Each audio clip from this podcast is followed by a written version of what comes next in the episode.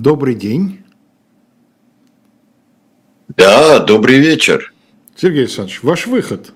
Маэстро. Да, добрый вечер. А мне э, не было... У тебя, если считать за зеленый свисток то, что у тебя за, за спиною, то тогда он, конечно, был. Обычно мне подают звуковой сигнал, но К- в этот раз это не произошло. подавал, но сигнал куда-то делся. Но это совершенно нормально для сегодняшнего дела, это, как мы это увидим. Это абсолютно, да, потому что...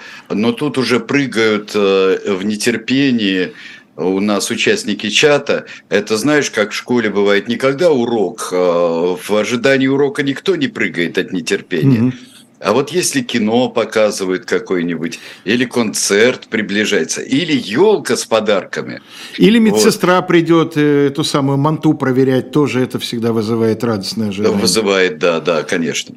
А, вот, а, так что я приветствую весь, всех и приветствую чат. И, а, дорогие друзья, у нас дело загадочное. А, дело загадочное у нас. И мы его будем сегодня разбирать вот к полному моему пока неведению. Я знаю общий контекст, но не знаю, собственно, этого дела. А надо сказать, что этого дела никто не знает, потому что я вот не смог припомнить э, на моей памяти в нашей программе, мне кажется, не было пока дела, где до, до такой степени бы никому нельзя верить. Вообще. Во-первых, никому, во-вторых, ни во что. Э, нельзя верить э, церкви, нельзя верить советской власти, нельзя верить отдельным, э, так сказать, представителям и того, и другого. Ну, собственно говоря, это, это сегодня все я постараюсь показать. Ну и, кроме того, дело это, мягко говоря, с, предисто... с предысторией. Если мы считаем, собственно, дело это вот осень 1919 года, то начинается все ни много ни мало в конце 17 века. И сейчас нам Константин Рольнов даст карту для того, чтобы мы при, прибросились к географии, да, и, так сказать, поняли, где все это происходит. Там на карте э, вот та область, где произойдет, произойдут те события, о которых я сейчас буду говорить, вот она показана таким красным кругом. Это Центр даже немножко ближе смещается к западу э, Речи Посполитой в э, границах 17 века. А вот красная пупочка – это что у нас? Вот красный кружок такой. Это, ну да, да, да. Это вот место, где находится вот там примерно, приблизительно в треугольнике Белосток, Брест и, а, значит, Варшава, но ближе к э, верхушке этого треугольника, находится село Зверки, по-польски Зверки, по-русски. Эм, э, село польское или белорусское, вероятно, в современных уже этнографических понятиях. Рядом город Заблудов, и вот там, я сейчас процитирую, э, видимо, первое упоминание об этом деле в российской, как сегодня сказали бы, федеральной печати. То есть на местном уровне об этом, конечно, было известно гораздо раньше. Но вот я цитирую историю российской иерархии, книгу, изданную в 1815 году, сразу после француза. Собранная Новгородской семинарией префектом, философии учителем, соборным и иеромонахом Амвросием. И вот что он повествует. Значит, он говорит о некой церкви в э, Слуцке, в ней почивают мощи нетленные младенца Гавриила, который, как видно по монастырским запискам, родился 1684 года в селе Зверках, близ города Заблудова, а в 1690-м того же села жидом-арендаром похищен был. Причем жид-арендар, арендар написано с большой буквы, и первое впечатление, которое возникает, что это нормальная еврейская фамилия.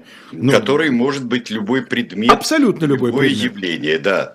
Значит, видимо, э, речь идет о том, что это слово «арендарь» на местном диалекте арендатор, потому что в современных источниках, я тут буду цитировать официальный сайт патриархии, э, говорится о еврее-арендаторе по имени таком-то, да, по прозвищу или по имени Шутка.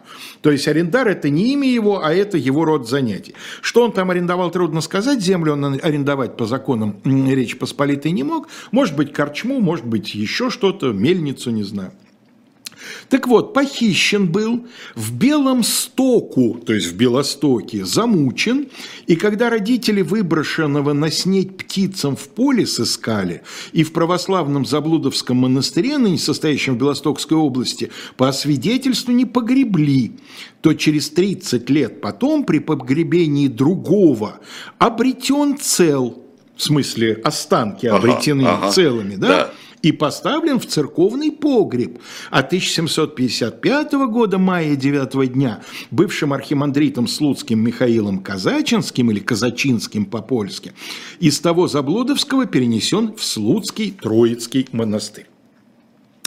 Значит, э, современные источники дают подробностей побольше. Вот сайт Патриархия, Патриархия, Патриархия.ру. 11 апреля 1612 года, 90 года Гавриил был похищен евреем-арендатором из того же села Шуткой и умучен ин. В самый день Пасхи Христовой, 20 апреля, мальчик был исколот для истечения из него всей крови. Мучитель выбросил его тело в поле, где через 9 дней он и был найден родителями. Тело мученика осталось нетленным, при этом собаки все это время охраняли тело от птиц. На другом ресурсе я встретил утверждение, что по собакам его и нашли. Собаки с таким шумом охраняли тело от птиц, что родители, которые уже искали мальчика, зашли в густую рожь или, скорее, пшеницу и обнаружили там тело.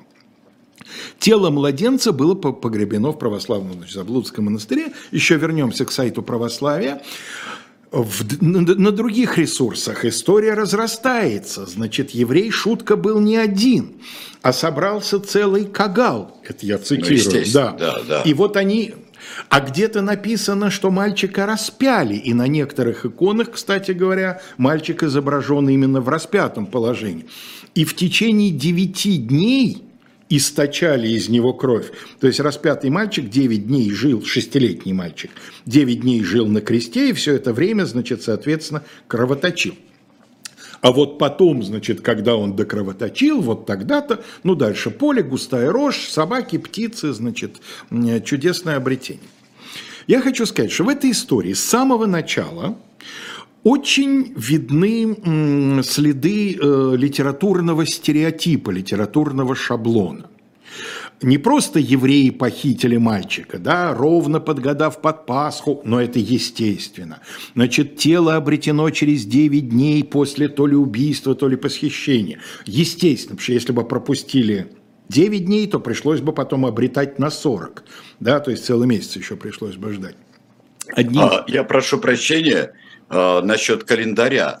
Вот Мария Макаренко задается вопросом и нас, э, и с нами этим делится, какая рожь на Пасху?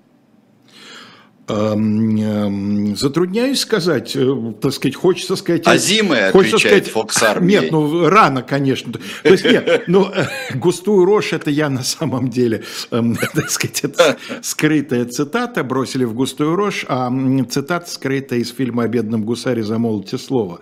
Когда, ну, да, да, когда да, там да. актер этот репетирует, так сказать, ту версию, которую... Ну да, то есть, э, то есть это, это обычные ходы рассказа. Да, а да. так, ну нашли в поле, да, видимо, да. в, э, так сказать, там уже поднялась до какого-то уровня э, действительно Азимы, и вот там, собственно, были найдены. Но Пасха была, суть по всему, поздняя, потому что э, вот на сайте, в тексте, который на сайте православия.ру указаны даты 20 апреля, дробь 3 мая, то есть по новому стилю 3 мая, а поздняя Пасха что-то уже, наверное, произрастало. Ну, вот, вот, по щиколотку, да, здесь Да, что-то произрастало.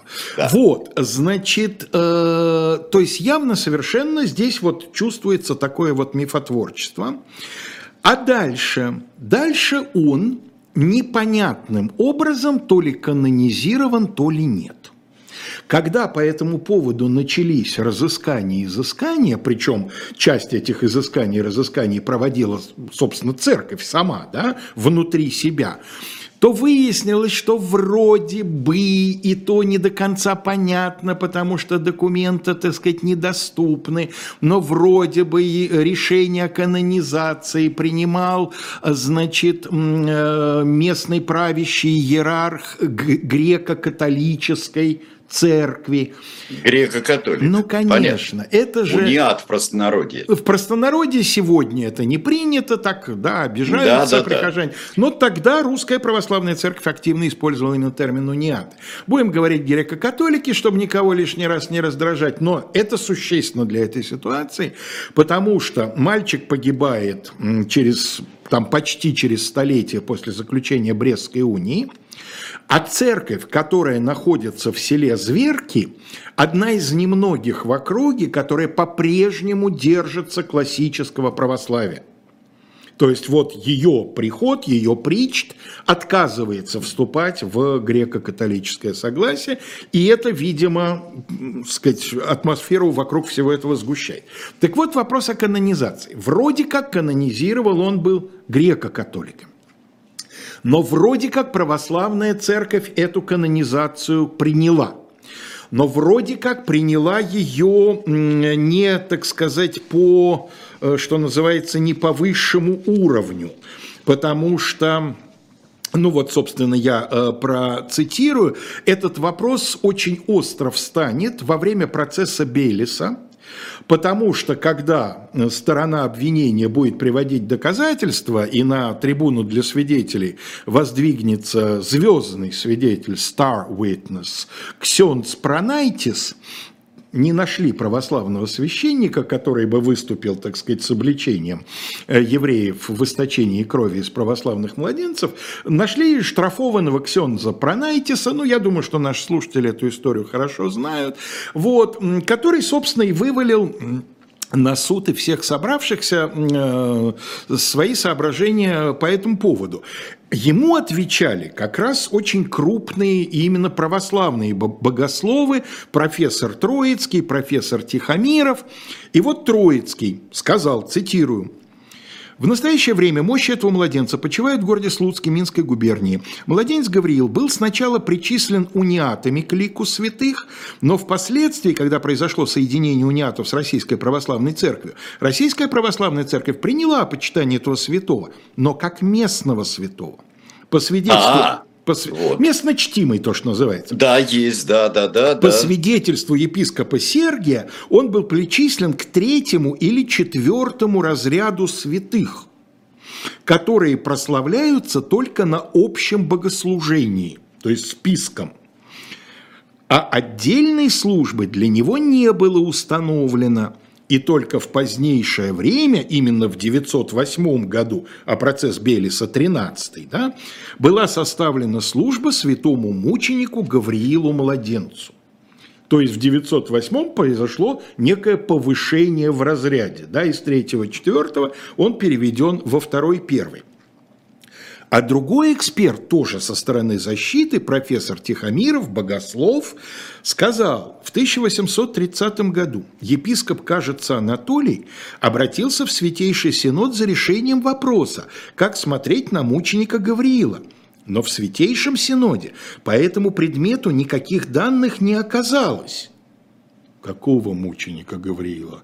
– спросил святейший Спросил, да, ответ, да. да, и обер-прокурор Онного, да. Справка да. же на месте тоже ничего не дала, потому что акты сгорели или что-то с ними случилось. Удобно, правда? Единственным да, да. источником, по которому мы знаем о мученике Гаврииле, является польская надпись на его гробе – источник так себе с точки зрения классического источниковедения. Только и всего. Сначала был составлен в честь его тропарь, а теперь и целая служба. Что же это за надпись, которая в результате оказывается единственным источником? А вот она. Э, я, она там на польском и на церковнославянском, но я ее приведу на современном русском языке. Младенца Гавриила Гавделюченко – по польским документам его родителей фамилия была Говдел. Каким образом он мановением палочки превратился в украинизированного Говделюченко, мне кажется, требует отдельного исследования. из села Зверков, графства Заблудовского, рожденного такого-то, а умученного от жидов в Белом Стоку в 1690 году апреля 20 дня, а всем, кто хочет пространнее ведати, отсылается до книг правных Магдебургии Заблудовской. Обратите в местный архив, там все есть. Мощи его, значит, и так далее, э, за благополучным княжением сиятельнейшего князя Иеронима. Иероним Радзивилл, Иероним Радзивилл, крупнейший покровитель православных в Речи Посполитой. Вот он, похоже, в XVIII веке выступил спонсором всего вот этого, значит, местного фестиваля по перенесению мощей. И был бы этот мальчик, который то ли был, то ли не был. Потому что вопрос, а был ли мальчик, при таком количестве расхождений у меня, например, возникает. Да? И был бы этот мальчик местно чтимым святым. Но наступает 20 век, со всей его крышесносительной, в России, по крайней мере, ну, на самом деле, конечно, не только в России, атмосферой, и э, происходит, ну, в конце 19-го это начинается, мы много раз об этом говорили, происходит прямо на глазах обострение еврейского вопроса. Чудовищные погромы, судебные процессы, обвинения, контробвинения.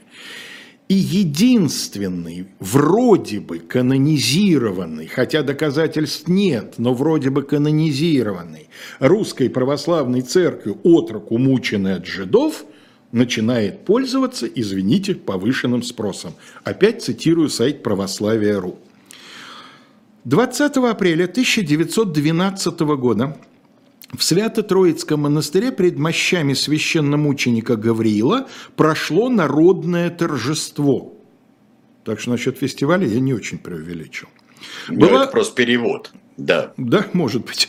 Была, была отслужена литургия и совершен крестный ход с мощами мученика, во время которого на глазах народа архиепископа Антония и предводителя дворянства Рыбакова шестилетний крестьянский мальчик с парализованными ногами получил исцеление. Я хочу сказать, это очень правильно. Мощи шестилетнего мальчика, шестилетнего, шестилетний должен был получить исцеление. Паломников в те дни в Слуцке было около 35 тысяч человек. Слуцк небольшой город, местечко, да? Получены сотни приветственных телеграмм от членов Государственного совета, Думы, братств и императора Николая II. Знаете, уровень народного торжества, которое приветствует телеграммой император. Да? То есть дело государственное. Это не какая-нибудь вам там, так сказать, местная поместная. Дальше дело Белиса, ровно через год вот после этих торжеств.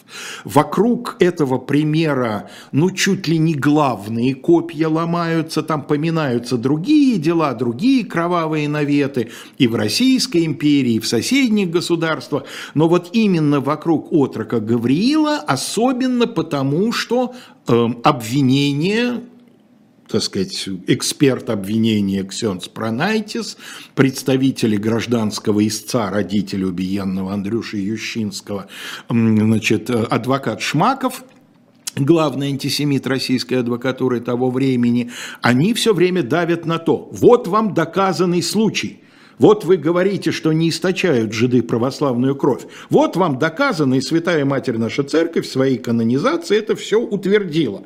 Каких вам еще требуется доказательств? А Святая Матерь Церковь, которая себя чувствует в этом процессе очень неудобно, в свое время давно, когда была в нашем цикле передача о деле Бейлиса, как сейчас помню, Сергей Александрович был в отсутствии, Оксана Пашина его подменяла. Э, я как раз говорил о том, что Русская Православная Церковь в деле Белиса ведет себя очень-очень-очень аккуратно. И, э, собственно, ее официальная позиция на эм, суде никак не представлена, потому что ни Шмаков ее не представляет, ни тем более католический священник Пронайтис. Да? А вот Шмаков как-то ссылается. Нет, Это Шмаков ссылается, конечно, но ему-то противостоят, эм, э, значит, богословы эм, э, именно православной церкви. Они не священники, но они ученые. И Тихомиров, и э, Троицкий – это люди, так сказать, с огромным весом. И Троицкий говорит, да он вроде местно чтимый, а Тихомиров говорит, а мы вообще не находим документов, да, и Синод в свое время не нашел этих документов о канонизации, поэтому это все вообще вилами на воде писано. Одним словом,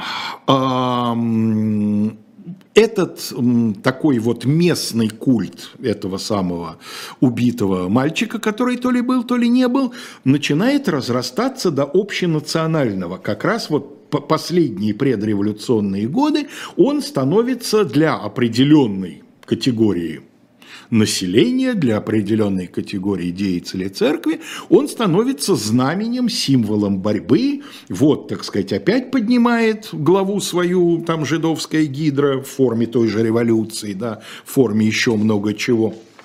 И, соответственно, эм, эм, мы должны всему этому делу противостоять. А дальше происходят известные события, в свое время называвшиеся сначала февральской, а потом октябрьской революцией. Несколько меняется обстановка, и в 1919 году возникает, собственно, то дело, которое вынесено в анонс нашей передачи. С чего оно возникает, если верить, опять-таки, советской, советскому официозу? Что это за официоз и кто его писал, об этом отдельно интересный разговор. Вот как излагаются обстоятельства дела. А, так, я что-то совершенно забыл, извините меня, про картинки. Прошу прощения, Кость, давайте... Да, была карта. Была карта. Давайте покажем вторую картинку. Это икона значит, э, умученного. А, э, ну, икон несколько. Сегодня, когда я попросил Яндекс картинки мне показать, значит, отрока Гавриила, мне было выдано около полутора десятков вариантов, но большинство, это совершенно очевидно, это новодел, поскольку случай продолжает пользоваться повышенным спросом. Вот. Еще бы. Еще бы, ну а как же, тем более он, в общем-то, действительно в своем роде единственный. Вот, а это одна из старых, и не случайно поэтому, вот, э, так сказать, Википедия в достаточно информативной статье тоже выбирает именно эту икону в качестве иллюстрации, но я не стал велосипед изобретать. А следующая картина – картинка, Кость, покажите нам, пожалуйста.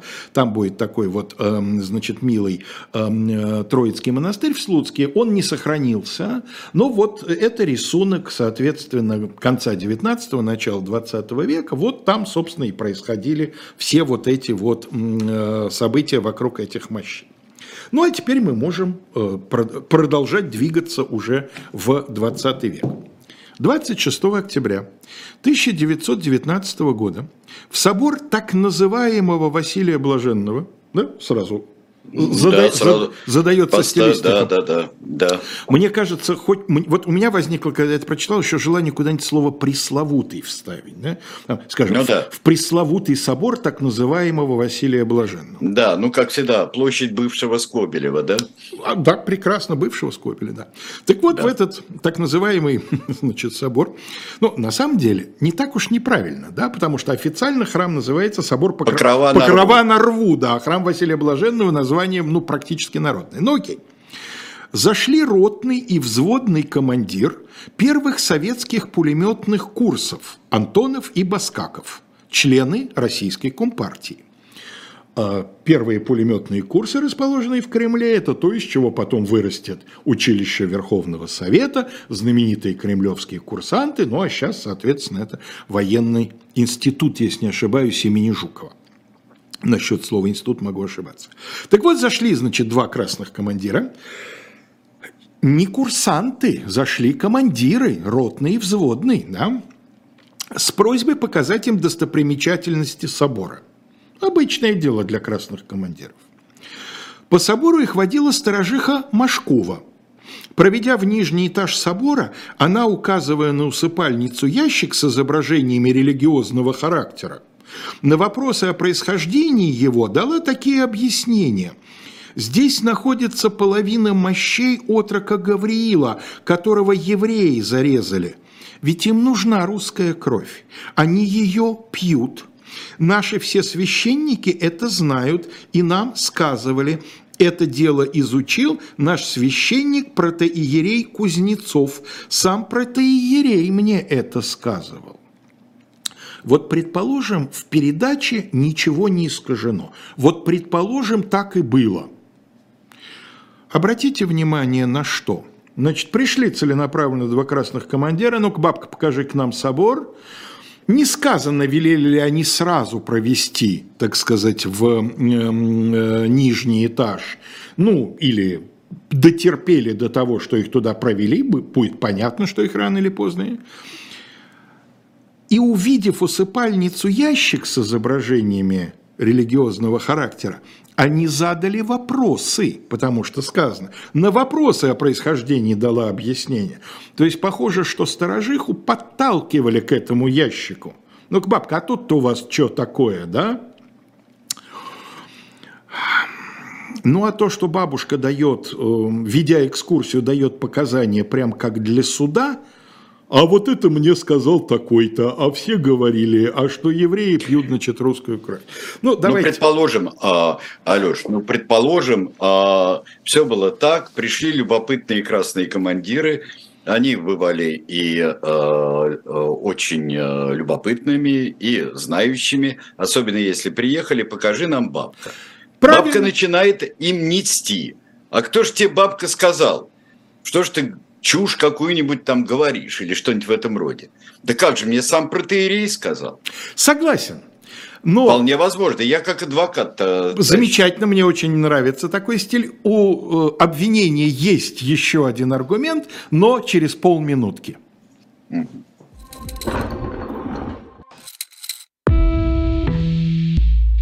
Вы лучше других знаете, что такое хорошая книга.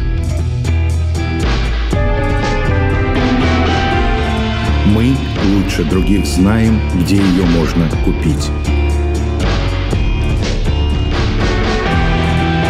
Книги на любой вкус с доставкой на дом. Интернет-магазин Shop Дилетант Медиа.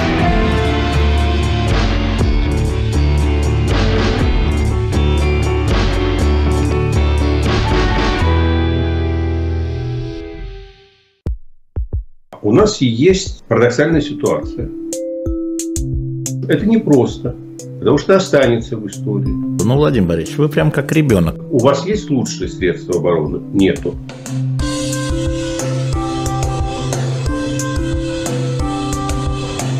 Мы же не живем в России просто так. У нас всегда должна быть какая-то миссия, ради которой можно сдохнуть. Это вообще вот кто доказал? Бжезинский.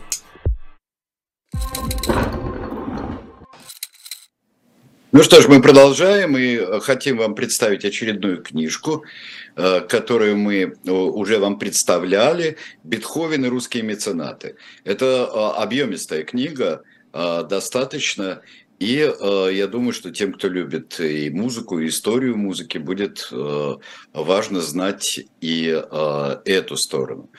Ну, вот... Тем более, что, как я из анонса выяснил, там да. под, подбор этих меценатов сам по себе очень Ого-го. интересен. Да. Ого-го, очень, очень да. интересные люди. Я не хочу никоим образом принять значение Бетховена, но и они представляют отдельный интерес. Прямо Нет, ну вообще я, да, я считаю, что э, меценаты э, от, я не знаю, от э, э, Кайзера Иосифа, э, я не знаю кого, вплоть до э, Надежды Филаретны фон Мек. Вообще-то надо, надо им ставить памятники рядом с композиторами.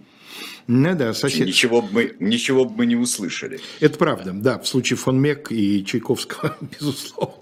Да. Был нехороший шанс, что без нее мы бы мало что услышали. Ну вот, Сереж, принимаю аргумент, да, действительно могли Да-да. в свободное время два красных командира, два члена партии зайти в действующий собор, но они зашли в него как, так сказать, в музейное, да, попросили им там рассказать, все может быть, все может быть, да. Я продолжаю тот же текст, без паузы. На следующий день этот собор посетила окончившая Петроградский университет секретарь наркомюста Ольга Клемент. И сторож Машков, это, э, значит, муж сторожихи Машковой. Машковой Они оба, да. оба пожилые люди, им за это скидка выйдет. И сторож Машков, показывая ей на ту же гробницу, сказал, «Отрок Гавриил замучен жидами. Они его убили и из жилы кровь пили. Прежде были писанные листки, мощи привозные». Сереж, два дня подряд в собор заходят советские функционеры, сначала военные, потом штатские – обращают внимание на один и тот же эпизод. Экскурсоводы их, супруги Машковой, дают показания, которые как раз очень пригодятся в суде. Может быть, но мне кажется, видна режиссерская рука.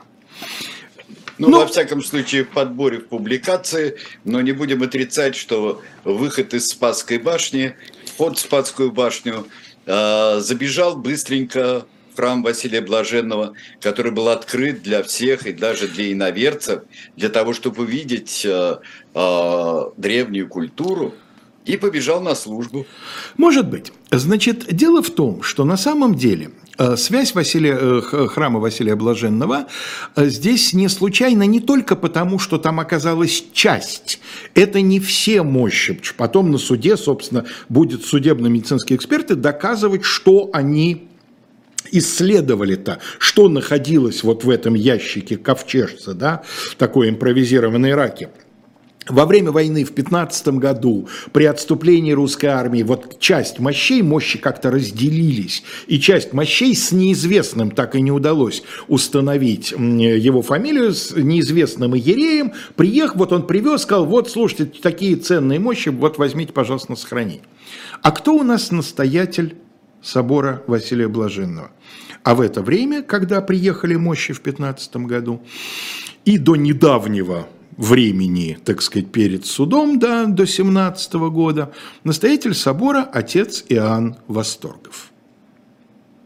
Востоков? Восторгов. Отец Иоанн а, Восторгов. Восторгов. Да, потому что Востоков был там. Нет, нет, тогда Крым, Иоанн, Иоанн Восторгов. Значит, это, опять же, еще раз повторюсь, время чрезвычайного бурления, в том числе и в русской православной церкви, и это время таких страстных проповедников в рясах, которых официальная церковь, больше всего на свете хотевшая мира, тишины, спокойствия, согласия и такого вот легкого, легкого поквакивания на болоте, сама не знала, куда деть, потому что они будили, будоражили, а диапазон огромный, потому что на одном фланге отец Георгий Гапон – который, конечно, не был никаким полицейским провокатором, а был он народным заступником, трибуном, и в этом качестве, собственно, его и принесло вот в эту зубатовскую, зубатовский проект по созданию лояльного к власти рабочего движения.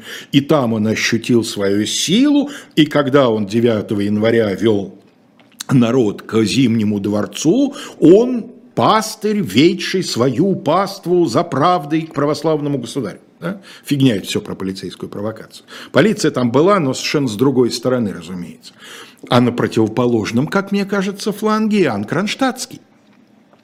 А к Иоанну Кронштадтскому очень близок восторгов, которого тоже болтает, он яркий, страстный проповедник, он страстный человек, его мотает, то он чуть ли не правая рука Распутина, то потом он с Распутиным рассорится, значит, и потом будет в том, что его, значит, отношение к нему, к Восторгову в церкви, в официальной не очень, что вот это вот распутинские козни, сам черт ногу сломит, но в качестве э, настоятеля собора восторгов, и об этом будут подробно показывать на суде, постоянно обращается к этим мощам, постоянно рассказывает историю о том, как жиды умучили отрока со всеми подробностями.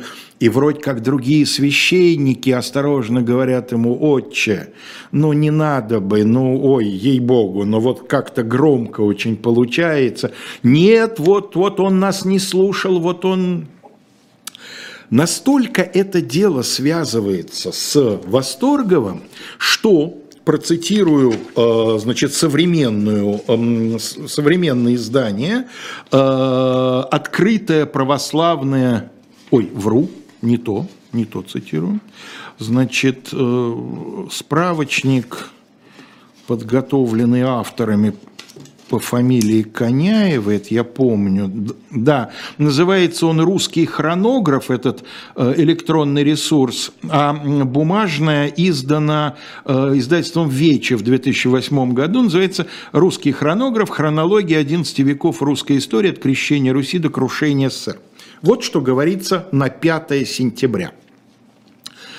За совершение в храме Василия Блаженного в Москве молебнов над святыми мощами от жидов умученного младенца Гавриила расстрелян 54-летний протеерей Иоанн Восторгов. Очевидцы рассказывали, по просьбе отца Иоанна палачи разрешили всем осужденным, ну, дальше здесь подробности казни, как он себя достойно вел. Вместе с Иоанном Восторговым были расстреляны на Ходынском поле в Москве Ефрем Кузнецов, епископ Селенгинский, видные государственные деятели, Иван Григорьевич Щегловитов, Ванька Каин, бывший министр эм, юстиции, один из организаторов Белесовского процесса, Николай Алексеевич Маклаков, Алексей Николаевич Хвостов, Степан Петрович Белецкий, памятник священномучеников Ефрема Анны и мученика Николая Ворженского 5 сентября. Ну, то ли грубейшая ошибка, то ли прямая ложь, потому что Конечно, э, Иоанн Восторгов расстрелян не за совершение в храме молебнов над святыми мощами, он расстрелян за год с небольшим до того, как вообще возникло дело. Он-то расстрелян в 18 году. История там совершенно другая. Это может... вот эти первые расстрелянные. Конечно, включая конечно, и, это красный террор, это красный террор. Это красный террор, и это Ходынка, Ходынка, скорее Петровский парк, вот там вот. Да, э, он расстрелян недалеко от села Всехсвятского, совершенно верно, да. вот там вот э, в, да, мы об этом писали. В районе Сокол, районе, там, в районе да. Сокол мы писали об этом, конечно же. В районе аэропорт. Да. Аэропорт, да, наверное. Да, да, да, вот. да аэропорт был. И, э, значит, э, то есть он попал в тюрьму по другому делу, может, мы как-нибудь расскажем. Там было обвинение в том, что он вместе с еще одним священником, они уже национализированы советской властью церковное здание, ну, дом Причта, вот они его якобы кому-то продали, их за это посадили, значит, в тюрьму в ожидании суда, а тут объявлен красный террор, и вот в числе вот этих перечисленных первых заложников они были расстреляны. То есть никакого э, отношения его проповеди по младенцу Гавриилу к моменту его расстрела не имели, но это, они вспомнили через год, потому что на процессе практически все дающие показания обвиняемые свидетели на Восторгова валят как на мертвый, извините за мрачный каламбур, он есть мертвый. Именно поэтому на него легко можно валить все что угодно, тем более, что темперамент и взгляды его хорошо известны.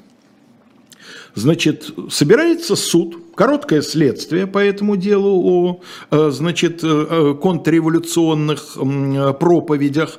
Собирается суд – и э, пред судом предстоят э, два иерея собора, да, значит, уже упоминавшийся э, отец Иван Кузнецов и нынешний настоятель собора Ковалевский. Ковалевского, к сожалению, я не нашел.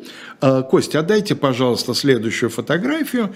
Вот это отец Иван Кузнецов с супругой, эм, вроде бы э, прямо рядом с собором Василия Блаженного, там вроде были, был какой-то маленький садик э, вот вокруг, да, и вот, соответственно, там они сняты. Вот. А следующая картинка, которая изображает такого э, священника в очках с густой окладистой бородой, это и есть отец Иоанн Восторгов, ныне значит, новомученик. И если верить, а верить надо очень аккуратно, я сейчас скажу почему. Если верить отчету, который был издан потом отдельной брошюрой, я обложку тоже мы с Костей покажем, вот какие показания дают обвиняемые на процессе и на следствии перед процессом. Сам настоятель Ковалевский на следствии показал следующее. Восторгов часто вел беседы с народом, Знаю, что он вел в соборе антисемитскую травлю, в особенности в связи с мощами Гавриила. Гавриил значился в списке святых, вероятно, за то, что он замучен евреями. Говорю это, как показывает мне моя пасторская совесть, как православный священник, Восторгов вел правильную линию в своем деле и в еврейском вопросе держался строго православно-христианского учения. Важное показание, которое нужно суду для того, чтобы показать, что дело не в антисемитизме отдельного отца Иоанна, да, а это вроде бы линия церкви вообще. Дьякон, дьякон Недумов, слыхавший, что Гавриил канонизирован даже не православной церковью, а католической, о причинах появления в православном соборе так называемых мощей Гавриила показал так, цитата, «Я понимаю, что эти мощи и привезены и стоят в соборе в политических видах» ну, скажем, по военному времени, добавил сей государственный ум. Регент Шеметов показал, что нахождение в соборе ящика с надписями о Гавриле в высшей степени неудобно, как не имеющий никакой религиозно-духовной ценности, ибо Гавриил и его смерть в высшей степени темны в истории, и потому что свидетель понимал, что этот ящик с Гавриилом может служить самодержавию по темноте народных масс в целях отвлечения от реформ, службу в смысле возбуждения искусно-религиозной вражды на почве антисемитской травли. Ну, правильно говорит, в общем-то. Сла... В общем-то, он прав. Славные, он ре... говорит. Славные регенты в соборе Василия Блаженного. Нет, ну Очень... вообще-то, честно говоря, этого э, достаточно сомнительного святого младенца, э, в общем-то, его как-то э, православные священники очень во множестве и священнослужители э, шарахались от вот этих Ну, конечно, вещей. ну, конечно. Вот еще одно показание – это э, диакон, диакон Белоусов. К судейскому столу подходит диакон Белоусов, ведет себя развязно – Цитат. «Знаю, что так называемые мощи Гавриила привезены из Польши каким-то протеереем, и было у Восторгова из-за них споров с властями, не оберешься. Городской глава Кишкин и Малентович, один из министров юстиции Временного правительства, вызывали его для объяснения, а Восторгов все свое пел, договорил. Мне Восторгов сам рассказывал, что мощи эти канонизированы римским папою, и при унии католической православной церкви римский папа и потребовал, чтобы эти мощи были воссоединены соединены. Прям вижу эту картину. Ну, интересная история. Ага. Да? Я к евреям, это он сам Белоусов про себя, отношусь хорошо. Как заболею, так сейчас же обращаюсь к докторам-евреям, считаю русских докторов много хуже. Председатель, почему вы сказали так называемые мощи? Дьякон Белоусов фыркает. Помилуйте, товарищи, уж позвольте так сказать, нынче все товарищи. Стоял в соборе хитроватый ящик. В середине икона, в иконе дырка, в дырке полотняная тряпка. Смотришь на эту штуку и диву даешься. Я вообще сомнительно отношусь к мощам. И диаконы хорошие в соборе Василия Блаженного. Вообще коллектив подобран. Ведь наш брат всего навидался. Восторгов часто служил возле этой штуки молебны. Мы все думали, странно, зачем попала к нам эта чужая штука? При Восторгове все больше в церковь входили благочестивые купцы да министры, графини Игнатьева, князья Голицыны, графы Шуваловы. Ну, хвостотрепки-богомолки, конечно. Председатель. Вот вы опять говорите хвостотрепки, богомолки. Ведь это ваши кормилицы. Кто это такие? Диакон Белоусов. А это бабы, что за попами путаются. Это у меня нечаянно вырвалось. Так, у следователя. Председатель. Почему же вы сейчас сознательно повторили это выражение? Как вы относитесь к своей пастве? Как вы вообще относитесь к темной массе? То есть такое ощущение, что большевик, председатель суда э, сконфужен и скандализирован развязностью вот этого диакона, который э, ведет себя, в общем, ну если, если это все записано правильно, то ведет себя совершенно непотребно. Регент Шеметов, которому я уже дивился, вот он, собственно, на суде. Председатель, вопрос. Вы слыхали проповеди Восторгова или Ковалевского? Регент Шеметов – как батюшки начнут говорить, мы сейчас выходим покурить. Как-то слышал речь Ковалевского. Он рассказывал народу, что пока Русь берила в Бога и в Святую Богородицу и чтила царя, было всего вдоволь. Теперь за грехи наши Бог наказал. По-моему, регент сдал настоятеля собора. Вот прямо политическую статью принес суду на блюдечке. Защита. Надо сказать, процесс был состязательный. Было два адвоката у пяти обвиняемых. Они работали. Кто должен был быть назначен года четыре тому назад настоятелем собора? регент. После смерти отца Богоявленского должен был быть назначен Ковалевский, но по политическим соображениям высшей церковной власти назначили Восторгова. Председатель, вы уходили во время проповеди Ковалевского из собора как просвещенный советский педагог или по общим соображениям нравственности?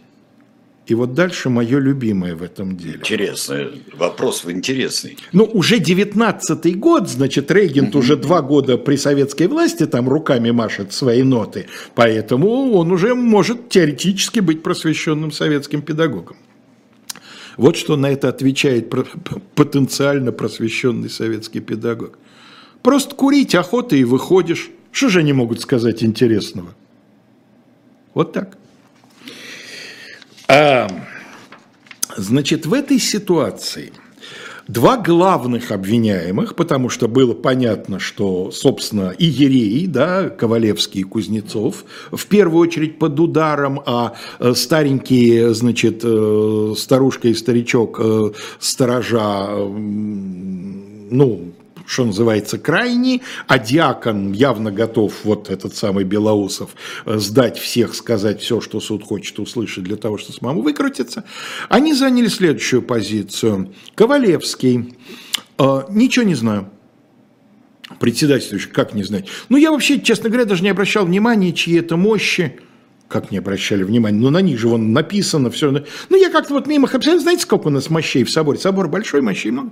То есть он, как говорят джентльмены удачи, включил дурочку, и он пытался сделать вид, что, слушайте, ну поймите, война, эвакуация, какой-то залетный ерей принес какой-то ящик, сказал какие-то мощи, я там даже не разбирался, ну Восторгов что-то нес.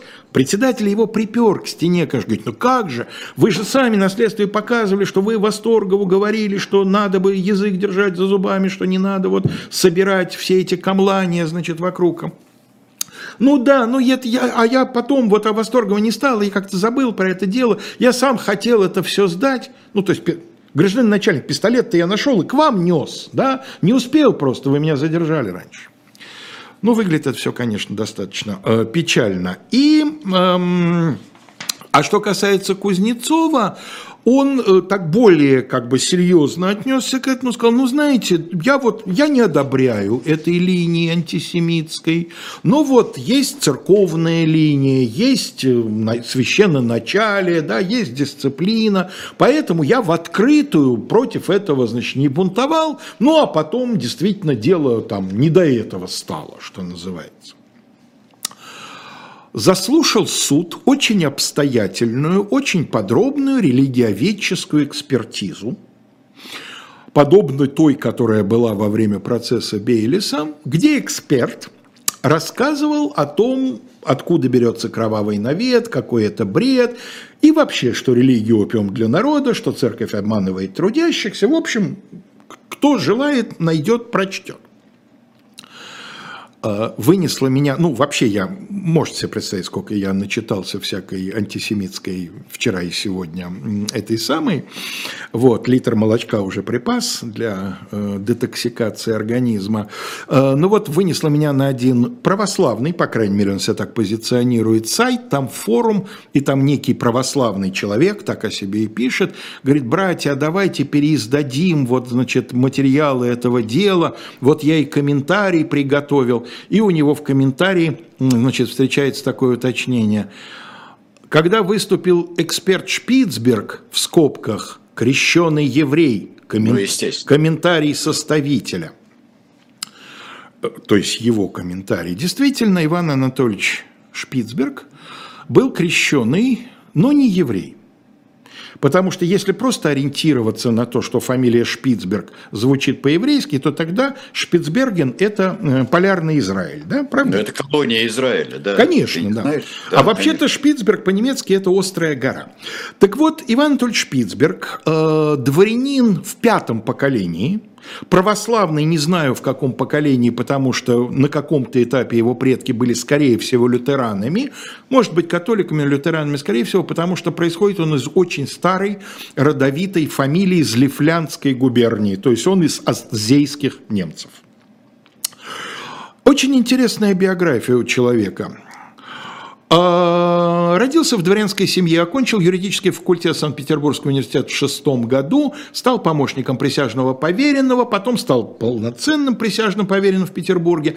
После февраля 17 года работал чиновником Священного Синода по делам о разводах. Потом был служащим при Временном правительстве комиссариата 4-го подрайона Литейного уезда в Петрограде.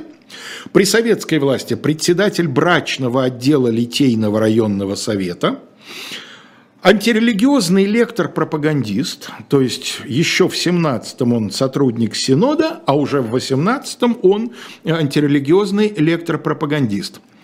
И одновременно товарищ наркома в Петрограде. А, член партии с мая 19 года. Принимал участие в выпуске журнала «Революция и церковь», а журнале «Атеист», который сменил революцию и церковь в 21 году, был просто-таки главным редактором. Кость, дайте нам, пожалуйста, э, картинку. Э, там проскочим один портрет. Предпоследняя картинка, обложка книги. Книга называется «Святой отрок Гавриил». И книга эта издана издательством «Атеист» как раз с материалами процесса и прочими разоблачительными материалами насчет церковной лжи об эм, отроке. Так вот, похоже, что Иван Анатольевич Шпицберг и есть режиссер-постановщик всего этого действия, потому что не пройдет и трех лет, как он вылетит из партии, причем чуть ли не по личному указанию Ленина – Похоже, что по личному указанию Ленина, по крайней мере, сохранилось письмо Шпицберга Ленину, где он оправдывается и просит его простить. А за что выгонят из партии? За фабрикацию дел. При этом Шпицберг вылетит не только из партии, но и из ЧК, где он состоял сотрудником. То есть он погорел на том, что некое дело, дело так называемых трезвенников, тоже жутко интересное, о котором когда-нибудь через да, некоторое время, может быть, расскажем, да. потому что тоже оно так вот, э, фокус того, что творилось в революции, очень интересно настраивать. Вот он его явно совершенно пытался вот по рельсам. Этот-то процесс гладко сошел, все тихо, да, все хорошо. И его, он, правда, к нему других репрессий применять не стали, из партии из ЧК он вылетел, но продолжал сотрудничать на Ниве писательской. Э, в частности, был автором сценария в 25 году какого-то антирелигиозного художественного фильма. Ну, а в 33-м умер спокойно своей смертью. Я думаю, что доживи он до конца 30-х, он был бы репрессирован. Ну, из партии исключен человек, из ЧК выгнан, да. Но вот, что называется, Бог, эм, так сказать, по-другому рассудил. Но так или иначе, вот судя по тому, как он, он же эксперт на этом процессе, он же публикатор его материалов, вот похоже, что его режиссерская или дирижерская рука за всем этим кроется. Значит, приговор был э, сравнительно мягким.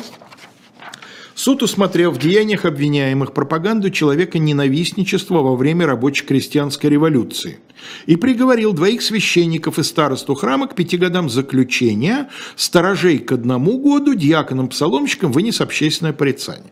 Но Принимая во внимание преклонный возраст священников, они действительно оба, они были освобождены в зале суда, потому что им условно дали, как мы сейчас услышим, но они оба в скорости скончались просто от естественных причин. А также то, что советская рабочая крестьянская власть сейчас настолько окрепла, что может считать их неопасными для республики, 19 год. Суд находит возможным применить к ним амнистию от 5, 11, 19 по случаю двухлетней годовщины рабоче-крестьянской революции, оставив в силе условное лишение свободы. Ну, то есть они выпущены из-под стражи. Ну, а, значит, э, вот э, составленные отроку Гавриилу материалы считать определенно человеконенавистнического и контрреволюционного характера, развращающего правосознание трудящихся, считать недопустимым и лиц, их публично употребляющих, привыкать к ответ... привлекать к ответственности как за контрреволюционное деяние. Но, как я сказал, отрок Гавриил Дело его живо и поныне. Живо. А, если можно, я предложу маленькое резюме, Алеш. Да, конечно. А, предложу маленькое резюме. И вот здесь э, на вопрос интернета, что у ЧКшников работы в том году не хватало, чтобы такие ерунды фабриковать. Здесь абсолютно топорная вещь, но на очень серьезной, э, в очень серьезной ситуации. Тут э, пахнет, ты абсолютно прав, и все мои защитные штучки, они не катят. что это провокации и э, все это стряпание. Но культ действительно был.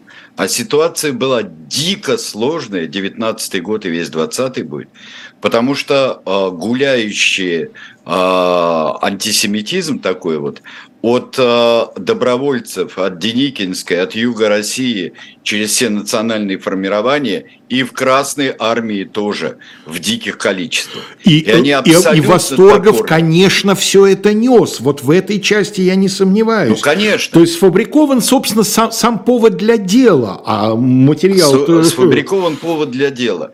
Но они, мне кажется, они по тогдашней еще привычке они запутались. Что мы осуждаем? Антисемитизм или православие?